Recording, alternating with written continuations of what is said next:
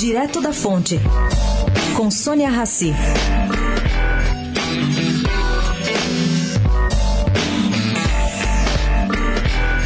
A ideia do governo Temer de abandonar o horário de verão por representar economia irrelevante coincide com projeção pouco animadora do organizador nacional de sistemas. Baixo nível dos reservatórios para os próximos meses, pelo menos até abril de 2018.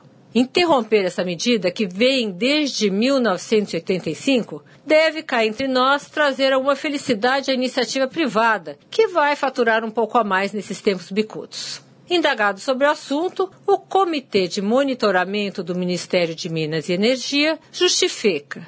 Primeiro, diz que o risco de qualquer déficit de energia em 2017 é igual a 0,1%. Não fala nada sobre 2018.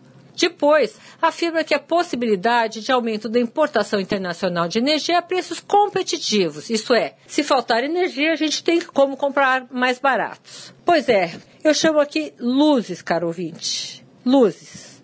Sônia Raci, direto da fonte, para a Rádio Eldorado.